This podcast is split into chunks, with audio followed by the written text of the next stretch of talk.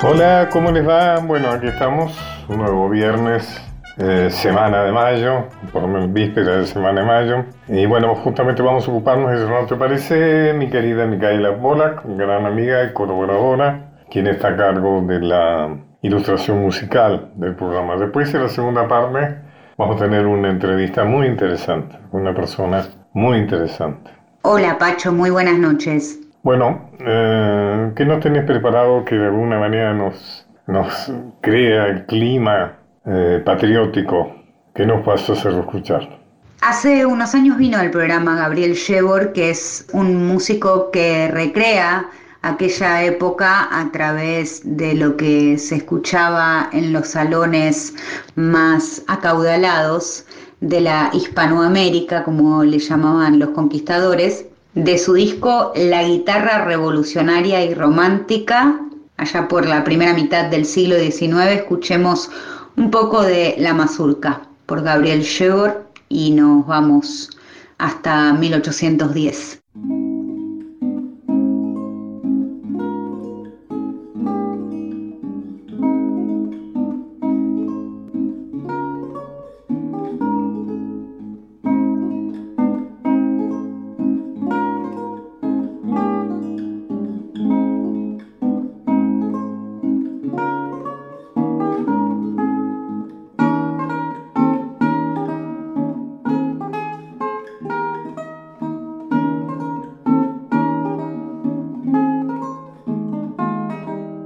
Te voy a contar la versión de, la de 25 de mayo según la, la versión nacional, popular, federal, que yo reivindico historiográficamente. Esta es una versión del artículo que sacó la semana pasada, página 12, que suele hacerme el honor de publicar en la contratapa, y que decía y dice una diferencia fundamental entre la versión nacional, popular y federal de nuestra historia con la historiografía liberal y oligárquica que nos enseñaron y nos siguen enseñando es la reivindicación de la participación de los sectores populares en las circunstancias claves de la vida de nuestra Argentina.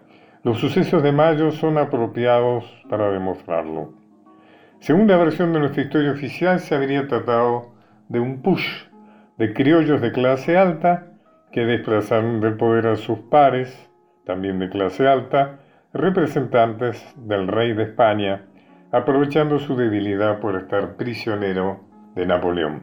Belgrano, Moreno, Paso, Castelli, los Rodríguez Peña, todos ellos pertenecían a la categoría de decentes, como se autodenominaban los de clase privilegiada. La historia de los grandes hombres, que es la que se escribió originariamente y que con ajustes, adaptaciones continúa hasta hoy, historia de los grandes hombres en la que no hay lugar para las mayorías populares, tampoco hay lugar para las mujeres que poco a poco han ido reivindicando su lugar también en la historia, nos ha tratado de convencer de que el pueblo común, la plebe, el pueblo bajo, como lo llamaba alguien, no tomó parte de los hechos de mayo, de la misma manera que las derechas reaccionarias se esfuerzan políticamente por mantener a la clase trabajadora fuera de las decisiones públicas. Sin embargo, de no haber sido por la intervención popular, la insurrección independentista no hubiera sido posible. Dicha participación plebeya se dio por dos vías. Una de ellas fue el activismo de la Legión Infernal, fíjense ustedes qué nombre, ¿no? Liderada por Domingo French y Antonio Bruti, que eran uno un cartero y el otro empleado administrativo respectivamente, también conocidos como los chisperos, pues portaban y usaban armas de fuego que en aquellos tiempos detonaban a chispa. Constituían un temible grupo de choque, integrado en su gran mayoría por pueblo humilde, excluidos de privilegios de clase, como orilleros de extramuros, afrodescendientes, gauchos, originarios, comprometidos con el derrumbe del poder virreinal. Es decir, de alguna manera la Revolución de Mayo tuvo un cierto contexto de lucha de clase. El otro vector de la participación popular fueron las milicias populares que se formaron cuando las tropas regulares españoles, españolas, es decir, las que tenían que defender la colonia, fracasaron indignamente, se rindieron rápidamente ante la primera invasión inglesa. En la seguridad de que habría una segunda intentona, Liniers, designado virrey, organizó fuerzas civiles armadas, siendo la más importante en Buenos Aires la de patricios, cuyo jefe era un vendedor de vasquilla, Cornelio Saavedra, eran todos civiles. Es decir, que las armas pasaron de los españoles a los criollos, circunstancia que sería decisiva en la semana de mayo. Los infernales, French y Beruti, tuvieron una participación decisiva en los disturbios callejeros que presionaron al gobierno virreinal para convocar al cabildo abierto. Despegaban los bandos oficiales, amenazaban a los partidarios del virrey, recorrían las calles gritando consignas levantistas, etc. Eso no nos lo cuenta la historia oficial, ¿no es cierto? Acciones silenciadas en la historia oficial. Pero si no nos entiende por qué Cisneros convoca a Saavedra y le ordena reprimir los disturbios. Si fuera como la historia de que solamente se trataba de una docena de jóvenes que complotaban en la jabonería de Beatriz o en la casa de los Rodríguez Peña, no se ve la necesidad de reprimir, hubiera bastado comandar una partida policial y se terminaba el asunto. Pero si había que reprimir era porque había movimientos, porque había alboroto. Saavedra le contesta con mucha dignidad. Saavedra una persona que tiene que ser un poco despegado de la figura de Moreno, que lo oscurece en la historia argentina. Y le dice, el que vuestra excelencia dio autoridad para mandarnos ya no existe. De consiguiente, usted tampoco la tiene ya, así que no cuente con la fuerza de mi mando para sostenerse en ella. Es decir, si el rey estaba preso y el virrey dependía del poder que le delegaba en él el rey, si el rey ya no mandaba, entonces el virrey tampoco mandaba. Por fin el cabildo del 22 de mayo, que era el reclamo, es el momento crucial en que los asistentes votaron la defenestración del virrey. Luego de un debate que según la historia que siempre nos enseñaron, participó Luis Castelli, Villota, Paso, supuestamente este último da un discurso muy convincente, que decide la votación, pero la votación no se decidió ahí. Para comprender lo que allí sucedió, cabe señalar que las invitaciones elegidas y enviadas por los virreinales fueron 450, lo que garantizaba el triunfo de Cisneros. Pero de ellos solo concurrieron la mitad. ¿Cuál fue el motivo de tamaño ausentismo? Porque le dijeron al virrey, ¿qué problema tiene convocar? si las invitaciones hacemos nosotros, van a venir los nuestros. O sea que esto va a ser una anécdota y usted va a seguir siendo virrey sin problema. Resulta que fueron menos de la mitad, y era que los infernales, con la colaboración algo disimulado de los patricios, controlaron la concurrencia, apostados en los arcos que daban entonces el ingreso a la plaza, que se llamaba Plaza de la Victoria, y que es la hoy Plaza de Mayo, dejaron pasar a los partidarios de la caída del gobierno virreinal y con prepotencia se lo impidieron a sus adversarios. Usted pasa, usted vaya a su casa, no tiene nada que hacer aquí. ¿Y cómo distinguieron a los unos de los otros? Con cintitas, distintivos, de cualquier color, probablemente blanca, que se prendían en la solapa o en los sombreros. ¿Qué es esto? Esta es la verdad de las escarapelas. Las escarapelas, lo que pasa es que como la historia no habla del alboroto popular, no puede explicarnos de que las escarapelas eran aquello que diferenciaba a los que sí estaban a favor del virrey de los que estaban en contra del virrey. Pasaban unos y no otros. Eso absolutamente decidió el resultado de la votación. Pero no termina ahí la cosa. Dos días después, el 24, sería un día importantísimo, porque Cabildo había quedado con la misión de nombrar una junta que sustituyera al gobierno virreinal. Entonces sucedió algo típico de todas las insurrecciones que en nuestro planeta se dieron. Los sectores acomodados que participaban de la rebelión llega un momento en que se asustan de que el entusiasmo de la plebe por la posibilidad de un cambio social que los favorezca se lleve por delante sus privilegios y entonces llegan a acuerdos con el poder cuestionado. Eso quedó claro cuando el 24, con el beneplácito de ambos sectores, de decentes, tanto criollos como españoles, quedó conformado una junta que mantenía el poder de Cisneros, porque él era el presidente de la junta, y lo componían cuatro vocales, dos comerciantes españoles, que eran Solá e Inchaurregui, y dos criollos. ¿Saben quiénes? Nada menos que Saavedra y Castelli. Las dos figuras probablemente más importantes de la insurrección patriota. ¿Eso qué quería decir? Que los demás estaban de acuerdo con eso. Siempre, nos enseñó que siempre se nos enseñó que esta junta fue una trampa de los virreinalos. Sin embargo, Saavedra y Castelli firmaron su aceptación. Y según contaría Tomás Guido en sus memorias, los otros complotados dieron su conformidad e inclusive festejaron, como si la revuelta hubiera llegado a su fin. Muy posiblemente con el acuerdo de que de allí en más, además de que se abriría el comercio en Inglaterra, los criollos tendrían acceso a lo que hasta entonces les había estado prohibido, es decir, los niveles más altos del ejército, de la iglesia, de la administración, que hasta entonces habían estado reservados solo para los nacidos en la península ibérica. Pero entonces, ¿qué pasó? Nuevamente el pueblo interviene. El pueblo es patria, como lo dijera mi maestro Pepe Rosa.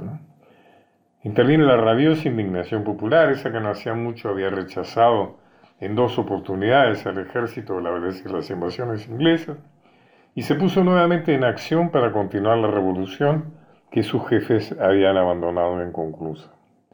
Fue entonces que Beruti y algunos de sus chisperos subieron en tropel las escaleras del cabildo. Cuando voy al cabildo me gusta imaginarme eso en esa escalera ancha que tiene el cabildo. Tiraron abajo la puerta de la habitación dentro de la cual estaban cabildeando, ¿no es cierto?, bien tomada la palabra, para seguir las estrategias, para seguir manteniendo el poder, y exigieron a los asustados cabildantes la renuncia definitiva de Cineros. Y Beruti les dijo, señores del cabildo, esto ya pasa de juguete. No estamos en circunstancias de que ustedes se burlen de nosotros con sandeces.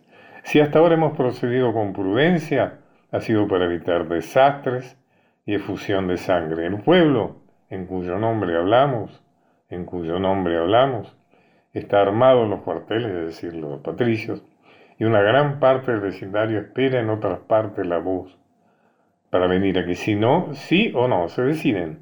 Pronto, señores, decirlo ahora mismo, porque no estamos dispuestos a sufrir demoras y, engaños. Pero ojo que si volvemos con las armas en la mano, no responderemos de nada. Es decir, una clara, franca amenaza.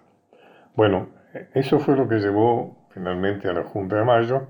Y según el mismo Tomás Guido, dice que fue Beruti quien dando fin a deliberaciones que se prolongaban, tomó un papel y escribió los nombres, seguramente luego de consultar con los jefes de las milicias.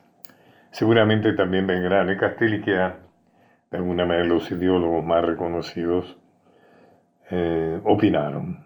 Bueno, esto es lo que quería leerles en un recordatorio de un verdadero 25 de mayo, no el 25 de mayo como nos contaron habitualmente, sino el que realmente ocurrió. Una hora transitando los caminos de Pacho O'Donnell por Nacional. Continuamos con Los caminos de Pacho O'Donnell.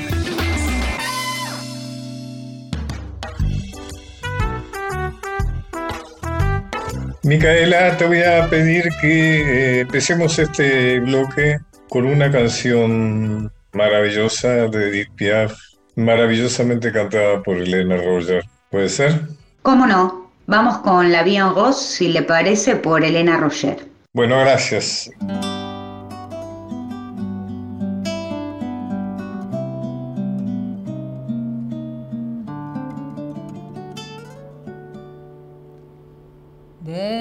Font buzzer le mien, un rire qui serpère sur sa bouche. Voilà les portraits sans retouche, de l'homme auquel j'appartiens.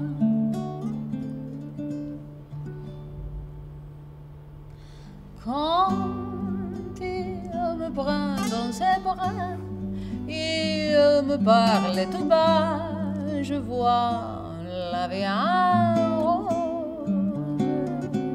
Il me dit des mots d'amour, je demande tous les jours, et ça me fait quelque chose.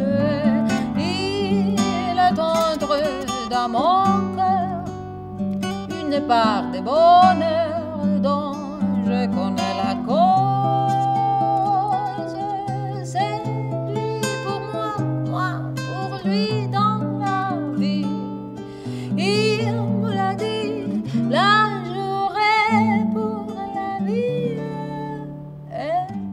Y te lo pedí porque voy a entrevistar justamente a Elena Roger, una persona con quien no, nunca, nunca, creo que nunca nos encontramos, salvo muy esporádicos, entonces esta oportunidad me sirve para decirle que realmente la admiro mucho. ¿Cómo le va Elena? Hola, hola, muchísimas gracias por tu admiración. No sé si me la merezco, pero es un honor también para mí. Eh, Es curioso, porque yo soy, no, no, no tengo claro si la tengo que tutear o te tengo que, no te tengo que tutear, o sea, como... Tutiémonos, por Nos favor. podemos tutear perfectamente, ¿no? Elena, eh, has tenido una carrera muy particular, muy poco argentina, diríamos, eh, como una carrera que ha trascendido claramente los límites o lo que ha sido habitual en nuestros artistas, en nuestros cantantes, ¿no? Me gustaría empezar desde el principio, o sea, co- ¿cómo, cómo arrancó en vos la idea de cantar? ¿Con quién te formaste, etcétera? Eh, comenzó cuando, eh, eh, primero mi, artista comienza con la danza, en realidad, eh, con una pasión muy enorme por la danza. Y a los eh, 11 años comienza un camino con una profesora que se llama Marcela Ávila, que me enseña unas bastantes disciplinas como clásico, jazz, zapateo americano, español, todas esas danzas y durante 10 años estudio con ella y también este, bailamos, este, tenemos como un grupo, teníamos un grupo de danzas este, y, y eso era como mi gran pasión. Pero como a los 14 años eh, aparece esta película que se llama Amadeus y yo comienzo a escucharla, a verla, a, a verla mil veces. Era, era- era como loco porque la, la- la- la alquilábamos y la mirábamos y la mirábamos y la mirábamos. Y yo me aprendía, eh, me aprendí eh, muy naturalmente las vocalizaciones y, y- y- las la música de las óperas que se, que de, de- que se- de la banda de sonido de esta película. Vos sabés que Entonces, cuando a mí un- me preguntan cuáles son las mejores películas que yo he visto en mi vida, yo pongo a Amadeus en, en, en una de las demás que era una película fantástica eh, de, de Don Forman, ¿no? Este este escritor checoslovaco, creo que era un director, que después dirigió otras grandes películas como El Nido del Cuco, ¿te acuerdas? Y otras por el estilo. Que es una película extraordinaria, ¿no? Sobre un tema muy profundo, que es el genio y la envidia, ¿no? Como dos temas muy, el talento, diríamos, y la envidia. Una película maravillosa, con un gran actor, una- Tom Hulce, que después no, no le he vuelto a ver el que hacía de, de Mozart, ¿no? Que luego no lo he visto mucho en otras películas. Siempre recuerdo que, que el actor que ganó el Oscar por esa película fue el actor que hacía de Salieri, no sí. el, el que hacía de No me Mozart. acuerdo el nombre ahora, mira, pero es un No, actor que, que después hizo tampoco, un- no. una gran, creo que volvió a ganar el, el Oscar o nominado porque hizo de Gandhi en una película donde hizo, no me Sí, no me acuerdo exactamente Este, bueno, yo era muy chica y era muy admirada, y bueno, empe- me empecé a ser como gran admiradora de la música de Mozart. Y un tío, eh, primo de mi mamá, de origen italiano, este, que le gustaba mucho el arte y la ópera y sabía mucho de esto, me escucha canturrear y hacer esas coloraturas tan agudas que eran, y, y le comenta a mi mamá, le dice, ojo, porque tiene condiciones. Y mi mamá se puso muy contenta porque a ella siempre le gustó mucho el arte. Y Y bueno, surgió la idea de comenzar a estudiar. Entonces, este, en un, en un no, era una, no era una familia cantora, no era que tu madre cantaba mientras cocinaba. No, mi, mi, mamá, mi mamá siempre cantaba, pero desafinaba mucho y mi papá no podía llevar el ritmo. y sin embargo, mi papá sí tenía una, una hermosa voz. Es descendiente de galeses. Viste que los galeses tienen una, una hermosa voz, que son, son grandes cantantes.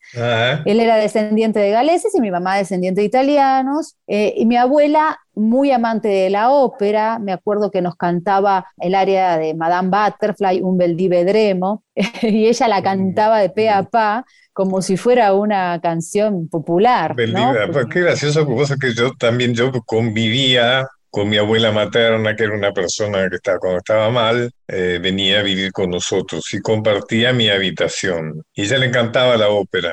Y ahí fue donde me conecté con Un bel di vedremo, que es una ópera. Te, confieso que me sigue conmoviendo cuando la escucho, el aria, esa final, diríamos, ¿no? De Madame Butterfly, que ha quedado abandonada por este marino. Y me sigue conmoviendo, ¿no? Es una aria maravillosa. Yo la, la, ligo mucho a mi relación con mi abuela y una vez, cuando estaba trabajando en, en Inglaterra, la invité a, la ópera a mi hermana a ver Madame Butterfly. Y me acuerdo que las dos estábamos en el palco y cuando, cuando vino esa área nos agarrábamos de la mano y llorábamos juntas por recordar a esa nona que tanto nos había dado, ¿no? De, la versión de, quién te recuerda fundamentalmente. No, no, no sé, no, no me recuerdo. Una versión de Al, de una cantante en particular, no. En casa había un disco de Lily Pons, que era una, oh soprano muy conocida en aquellos tiempos. pero ella era una soprano ligera, no recuerdo una versión de ella, pero sí, yo estudiaba con ella, este, por ejemplo, para hacer, hay una cosa muy graciosa sobre mi, vida, que es que abrí el cofre, de la del cofre del Feliz Domingo.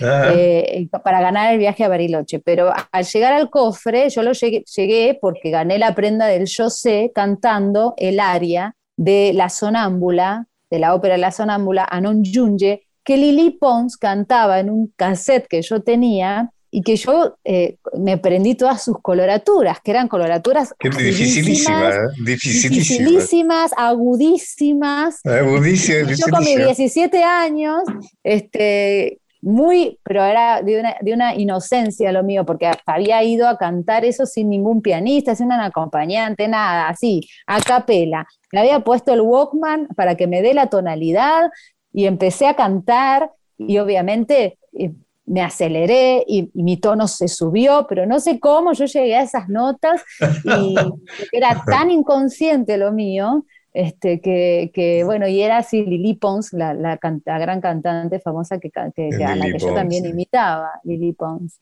Así que así comenzó mi, mi estudio en, en, este conservatorio silvestri de canto lírico. ¿Con quién empezaste? Eh, se llamaba Norma Cancelier. Eh, era una cantante del coro del Colón. ¿Que era la, del barrio, digamos? O era... Claro, era la del barrio. Era, como el conservatorio. Y acá en el barrio hay una chica que canta en el Colón. ¿no? Que por ahí.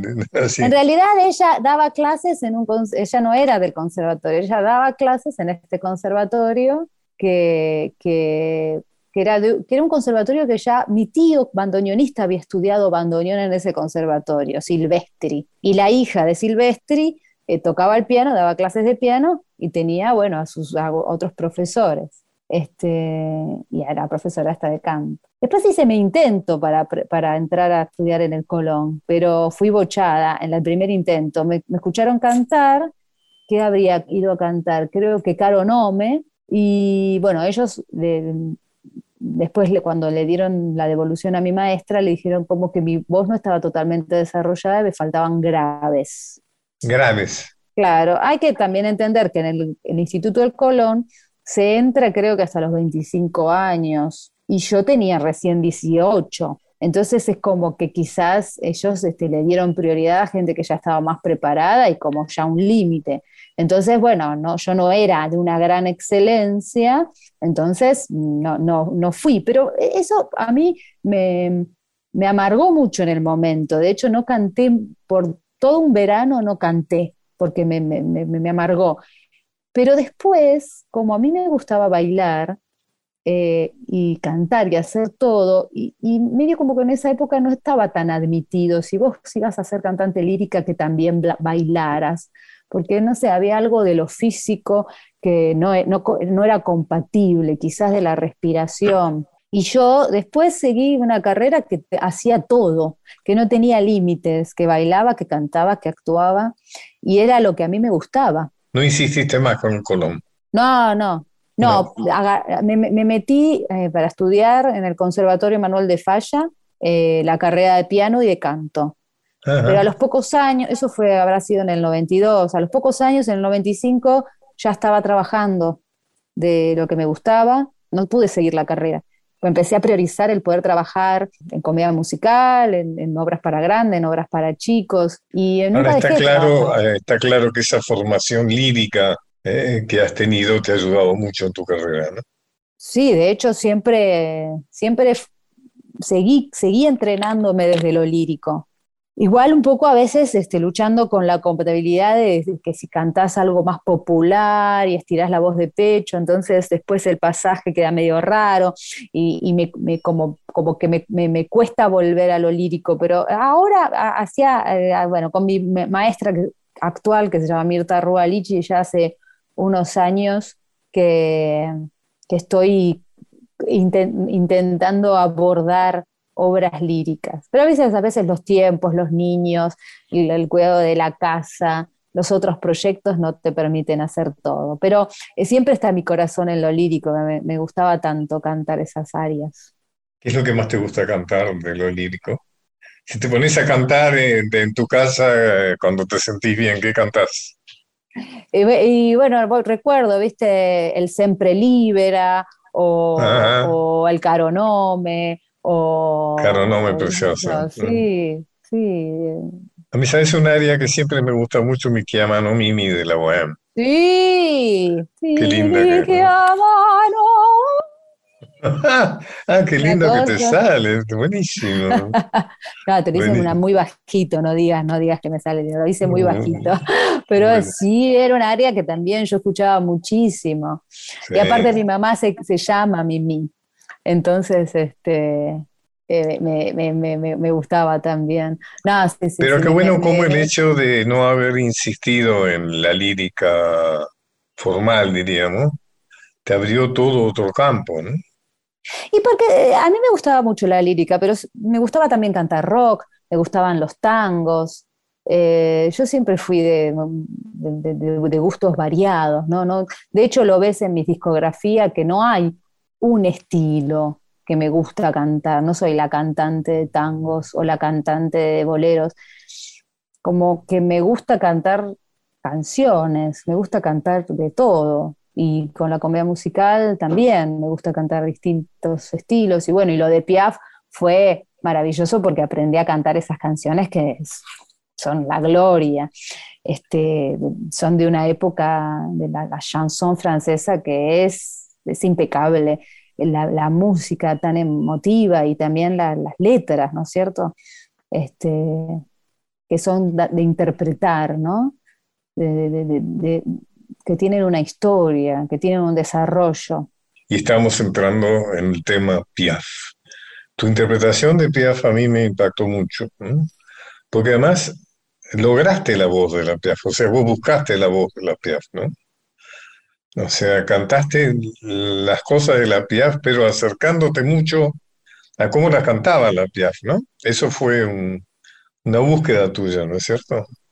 Fue sucediendo. No, no es que la imitabas, no es que la imitabas, pero tenías como... bueno, la tonalidad, ¿viste? Había algo. Sí, sí, sí, bueno, pero es que también cantar esas canciones, interpretarla a ella en su vida, era como que llevaba, viste, a, eso. En un momento, eh, me acuerdo que estábamos en Inglaterra, cuando se montó la obra, se montó allá primero, eh, en un teatro muy pequeño que se llama Donmar Warehouse, que está fuera del circuito comercial, pero que hacen, es muy prestigioso. Y las obras duran, eh, son de, de periodos nada más. Creo que estuvimos un mes y medio, una cosa así. Ahí, después nos mudamos al West End. Bueno, estaba cantando y en la última canción, Junior Red, eh, la escuché a ella. O sea, me pasó que estaba cantando muy emocionada la última canción y de repente escuché su voz en mi mm. voz. Mm. Como esos discos que Como que ella cantaba, a través, ella cantaba claro, Yo había escuchado un montón de. Yo había escuchado mucho su, su voz para aprender la fonética bien, para pronunciar bien, para el fraseo hacerlo parecido o igual, para que me salga la R, todo. Y de repente escuché su voz. Muy, muy impactante fue. O sea, ella cantaba a través tuyo, digamos. Sí, sí, qué sé yo, sí. O yo la imité también, que, no sé, que me sorprendía yo misma. Bueno, fue, una gran, fue una verdadera interpretación, ¿no? Fue una verdadera interpretación. ¿La hiciste en Inglaterra? ¿La hiciste en Francia también? No, la hice en Inglaterra, después en Buenos Aires y después en Madrid. En Madrid no tuvimos nada de éxito. No, no, no pegó, no, bueno, fuimos en una época justo que era el mundial. Eh, Nadie, ningún artista dice que no ha tenido éxito. Te estás equivocando, no, no se debe decir. qué, bueno, qué buena esa honestidad tuya de decir. ¿Y qué pasó? ¿Por qué no funcionó en Madrid? Yo estaba muy segura del, producto, no es que estoy, que, que, tengo que ocultar algo. O sea, yo estoy muy segura de que el producto era fantástico. Lo que siento es cómo es que el teatro tiene esta cosa del misterio, ¿no? Que puede ser la mejor obra del mundo y, van dos personas. Sí, sí, este, El éxito que tuvo acá fue de muchas cosas. Eh, nosotros en, Inglaterra tuvimos muy buenas críticas, eh, de hecho pasamos del... No, no, todas las obras que hacen esta, esta primera este inicio en una, fuera del circuito comercial pasan al circuito comercial y nosotros pasamos al circuito comercial, tuvimos tres meses, eh, no, perdón, tuvimos, no, sí, sí, estuvimos cuatro, meses, una cosa así. Después, eh, al, venir acá, yo creo que había mucha situación de orgullo porque yo había ganado un premio y además era buena la obra. Y la gente acá eh, conocía a Piaf. Yo me acuerdo también este, que hablaba mucho de Piaf. Sin embargo, en Madrid me había, me, también me dijeron, y era lo que pasa que era la, Piaf no había, nunca vino acá, era la época de Franco y nosotros no, no, no la escuchábamos, ¿no? Entonces como que no era tan famoso. Yo creo que si hubiésemos estado, ido a Barcelona hubiese sido distinto. Piaf fue una persona, para que no los que nos escuchan y no saben muy bien de qué estamos hablando, Edith Piaf fue una cantante francesa quizá la más importante cantante francesa, ¿no? De la historia del canto francés, si se puede decir algo así. Una mujer que vino de un origen muy humilde, con una vida mm, bastante desgraciada, una vida eh, muy tortuosa, ¿no? Una vida muy difícil, con una voz maravillosa, con una personalidad maravillosa, que tiene además un fin eh, de novela, ¿no es cierto? Esos fines que de alguna manera ayudan a construir un mito. O sea, la Piaf se suicida, ¿no? Y dicen que se suicida por amor, digamos, ¿no? Por amor. Eh, eh, realmente un personaje extraordinario, ¿no? Una gran artista. Una gran artista que se consumió en su arte, ¿no? Es como si se hubiera ardido, ¿no? fue siempre vanguardista, tiene algo muy particular que es que siempre fue vanguardista. Este, ella hizo, vivía para la, vivía de la música, pero no por la plata, sino porque ella amaba cantar. Y fue, llegó a ser la, la cantante femenina más paga de la época. Estuvo en Estados Unidos, no le fue bien en Estados Unidos cuando fue con Le Compañón de la Chanson. Ellos salieron de gira y ella se quedó donde habían ido, nadie, le interesó. Entonces aprendió el idioma y comenzó a, hablar en sus conciertos, pero sin embargo no, no, cantaba en, en, inglés. Solamente había hecho un par de canciones en inglés, La Bien Rose y creo que una canción que cantaba con Le Compañón de la Chanson, pero ella cantaba en francés y todos salían llorando de verla. No podían creer que esa persona diminuta, vestida de negro, eh, transmitiera tanto. Y ese era el poder que ella tenía. Descalza, ¿no? ¿Eh? Descalza también, ¿no? Solía actuar descalza, ¿no? No siempre, sí. No siempre. No, no, no siempre. no siempre. Ella era, había empezado en la calle y, cantaba, y cantaba a los gritos. Eran, era esa época donde los micrófonos no eran, o sea, se cantaba a los gritos. Yo digo se cantaba a los gritos porque era algo popular y era, tenían volumen porque tenían que traspasar este, todos los ruidos, ¿no? Se tenía que hacer escuchar, claro. Sí, y ella era también muy bajita, medía 1,48. y mm. Tuvo un amor, eh, con, su gran amor fue eh, Marcel Cerdán, que era un boxeador. Boxeador, famoso boxeador. Famoso estaba casado, sí, sí, él estaba casado. Y, que tuvo un accidente aéreo. Y falleció en un accidente aéreo, y eso fue terrible para ella. Pero después ella tuvo unos accidentes, un accidente con otro marido, tuvo un accidente de auto que la, la, llevó a estar en un hospital rural por muchos meses donde le inyectaron mucha morfina. y de ahí en más se mm. hizo adicta a la morfina. Mm, mm, y ahí también tenía muchos problemas con los dolores que tenía. Se inyectaba morfina y, sí, terrible, terrible.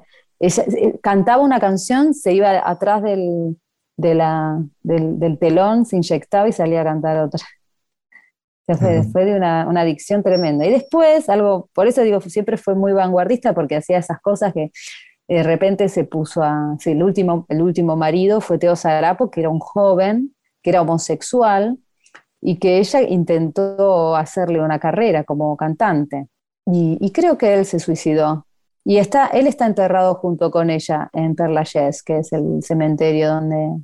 hemos, hablado, hemos hablado de la Piaf pero vos has tenido la particularidad de interpretar otras grandes mujeres, ¿no? Bueno, nada menos que Vita y también Amina, ¿no? Esa gran cantante italiana.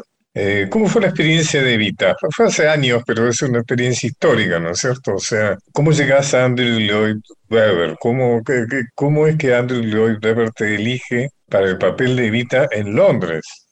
Es algo muy, muy, muy, es una historia muy linda. Eh, yo voy a hacer una, una, este, una gira con Tango por Dos, con Miguel Ángel Soto, que en, la época que yo estaba haciendo Mina, él me viene a ver y, y como una cantante de él no podía, me, me, elige para ir a hacer, yo le digo que sí, íbamos, estuvimos en Italia, en varios países y estuvimos un mes en Inglaterra. En Inglaterra me vuelvo a reencontrar con Ana Moll, que es una chica que trabajó, había trabajado conmigo este, o la habíamos conocido en la época de Nine, en el 98, cuando era como, no sé, como dijera, la primera comedia musical que yo había hecho con ingleses, elegida por ingleses, acá en la Argentina.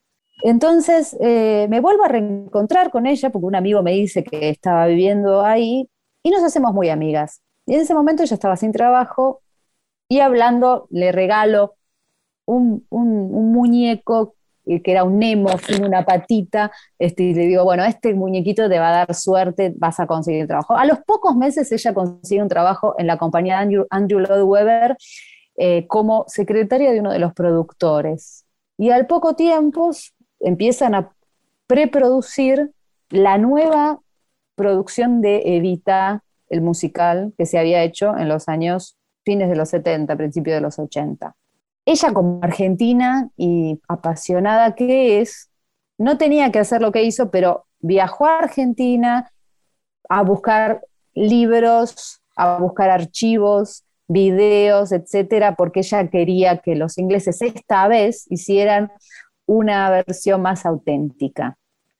Entonces ella viaja, hace todo eso y me viene a ver como amiga a Mina, cuando me ve, me dice, yo no puedo creer esto que estás haciendo, es maravilloso, vos tenés que ser Evita.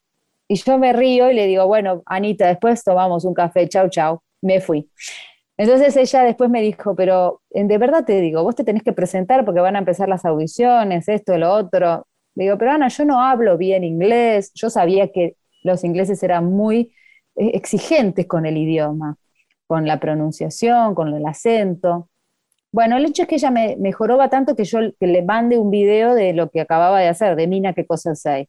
Se lo mando por correo argentino, no le llega, me dice, pero ¿querés hacerlo? ¿No lo querés hacer? Mándamelo por un correo privado. Bueno, se lo mando, ella era muy apasionada, se lo mando por correo privado, le llega y ella se junta con el, con el director de casting y le muestra mi video.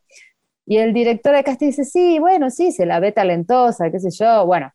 Pero ella le hizo la cabeza así. Estaba que deci- decidida. Ella estaba decidida a que yo tenía que hacer. Tanto, tanto jorobó que le dijeron, bueno, si ella se paga el pasaje, la estadía y todo, la vemos. Le tomamos una audición. Entonces ella me dice todo lo que yo tengo que preparar para cantar y al poco tiempo yo había terminado mis trabajos, me voy, me voy a... A tu, a- a- ¿cómo se a tu, a tu, a tu costo. Sí, y me voy a, a un juego. Es interesante como esos puntos de audacia, ¿no? Porque qué fácil hubiera sido renunciar. Qué fácil hubiera sido decir, no, yo no me pago, si quieren que vaya me pagan, pues yo no voy a pagar yo mismo el viaje, todo lo demás. O sea, qué fácil que es renunciar a las grandes oportunidades, ¿no?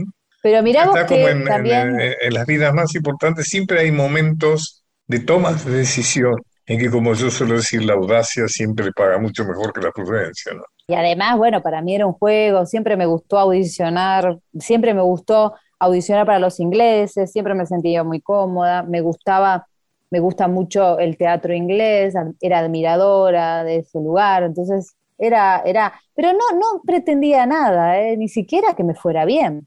Eh, pero el hecho es que yo fui preparada, estudié, me, me- me- ayudó mucho a Lucila Gandolfo, que es una, una, este, actriz que habla muy bien inglés y me, ayudó muchísimo en la pronunciación. Este, de toda la, había cosas bastante difíciles que tenía que aprender. Me aprendí canciones que yo nunca había escuchado en mi vida y fui. Y, y en esa primera audición, que no estaba Andrew Lloyd Webber, sin- sino simplemente los, los directores, pasó algo.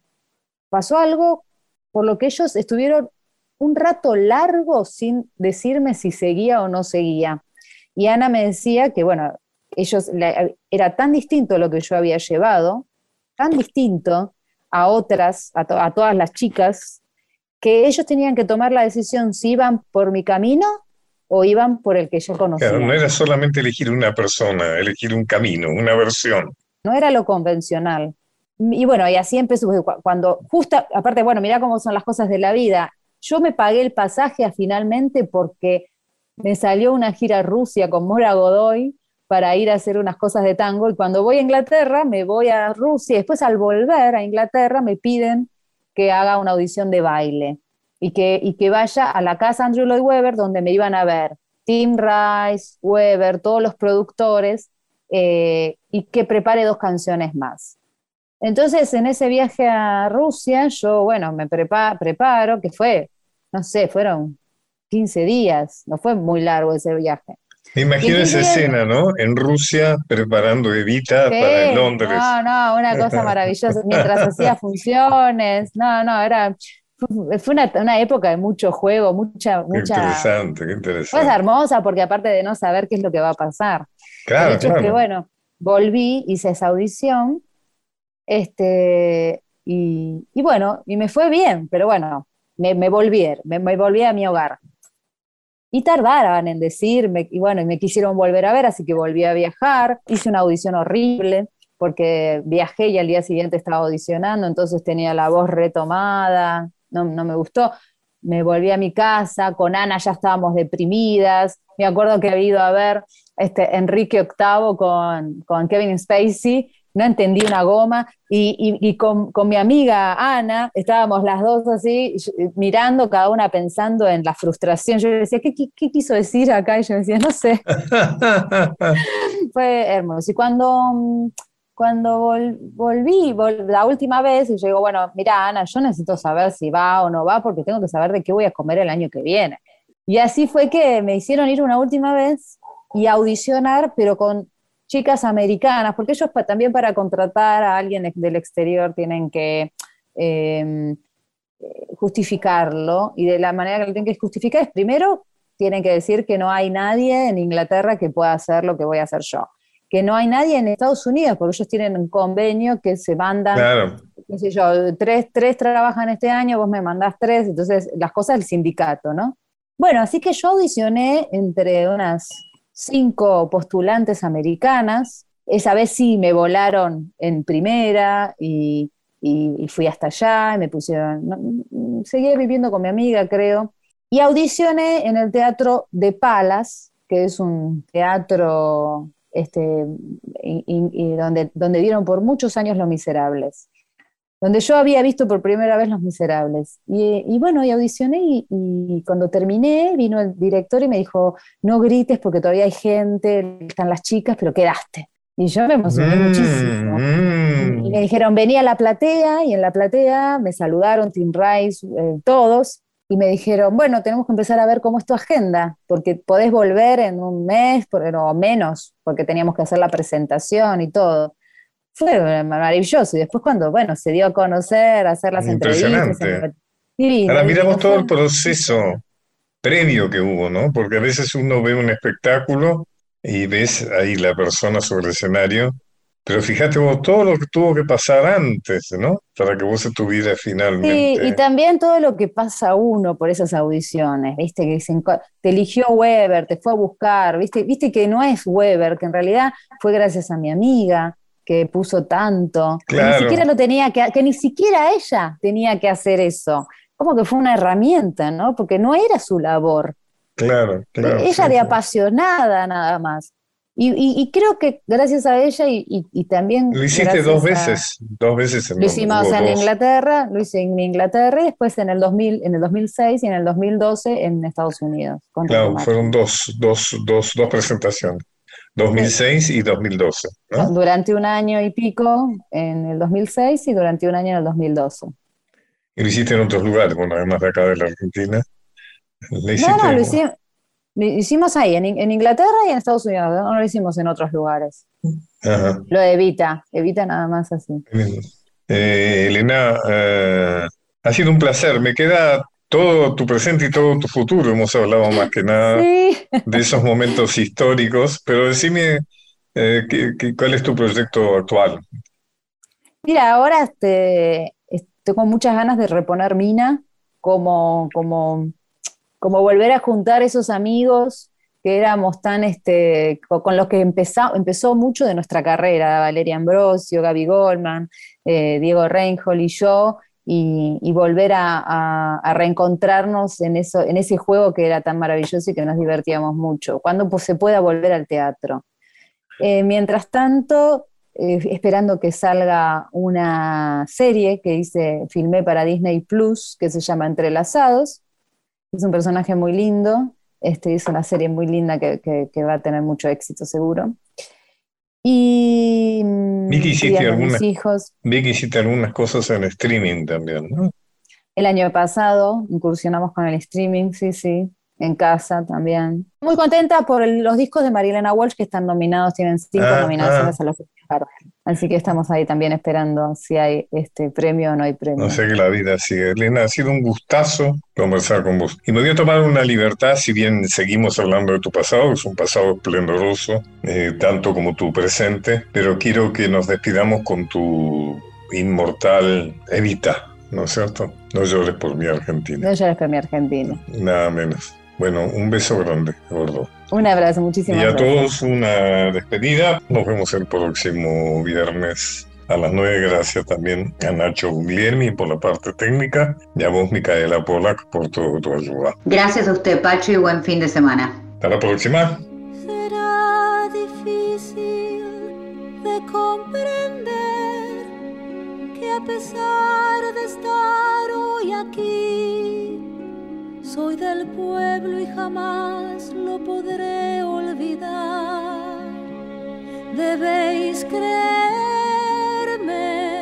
mis lujos son solamente un disfraz, un juego burgués, nada más. Las reglas del ceremonial